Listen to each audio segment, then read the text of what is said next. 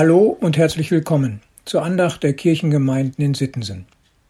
Schön, dass Sie dabei sind, liebe Hörerinnen und lieber Hörer. Heute am Dienstag, den 11. Oktober. Ich möchte zunächst von einem Mann erzählen. Er ist alt und vollkommen taub. Aber er geht jeden Sonntag zum Gottesdienst. Als ihn jemand fragt, warum er in die Kirche geht, obwohl er doch kein Wort versteht, antwortet er, der Segen. Was ist das eigentlich, Segen? Was ist ein gesegnetes Leben, ein gesegnetes Alter? Was bedeutet es, wenn wir sagen, an Gottes Segen ist alles gelegen? Oder was meinen wir, wenn wir zum Geburtstag gratulieren und Gottes Segen wünschen?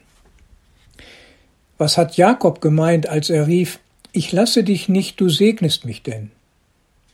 Was erwartet derjenige, der so betet, wie die Losung für heute es beschreibt? 5. Mose 26, Vers 15. Sieh nun herab von deinem heiligen, von deiner heiligen Wohnung vom Himmel und segne dein Volk Israel. Also, liebe Hörerinnen und liebe Hörer, was verbinden Sie mit dem Stichwort Segen und Segnen? In unserer deutschen Sprache finden wir eine Erklärung wenn wir nach der Herkunft und Entstehung des Wortes und seiner Bedeutung fragen.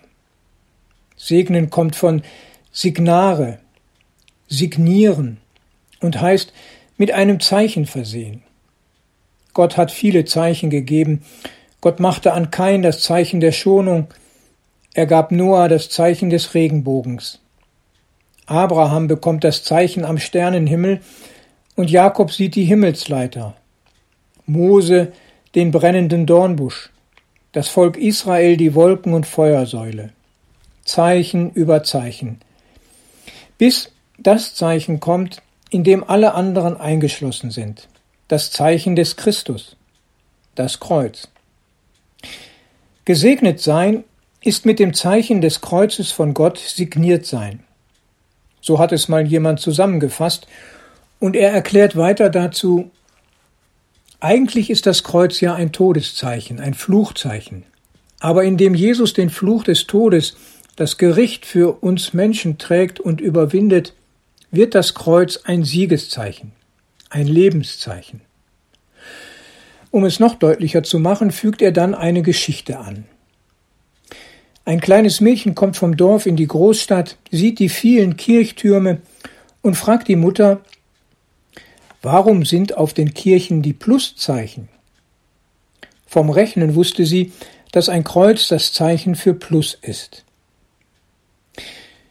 Wir können also sagen, ein gesegnetes Leben ist ein Leben, das unter dem Pluszeichen Gottes steht.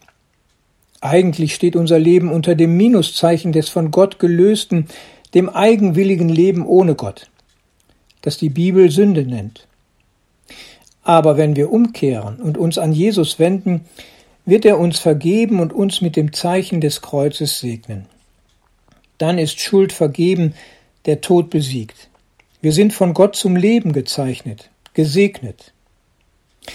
Liebe Hörerinnen und liebe Hörer, ich wünsche Ihnen, dass vor Ihrem Leben und über Ihrem Leben das Pluszeichen des Kreuzes steht und Sie damit und durch Jesus gesegnet sind. Herzlich grüßt Sie Ihr Pastor Ralf Schöll.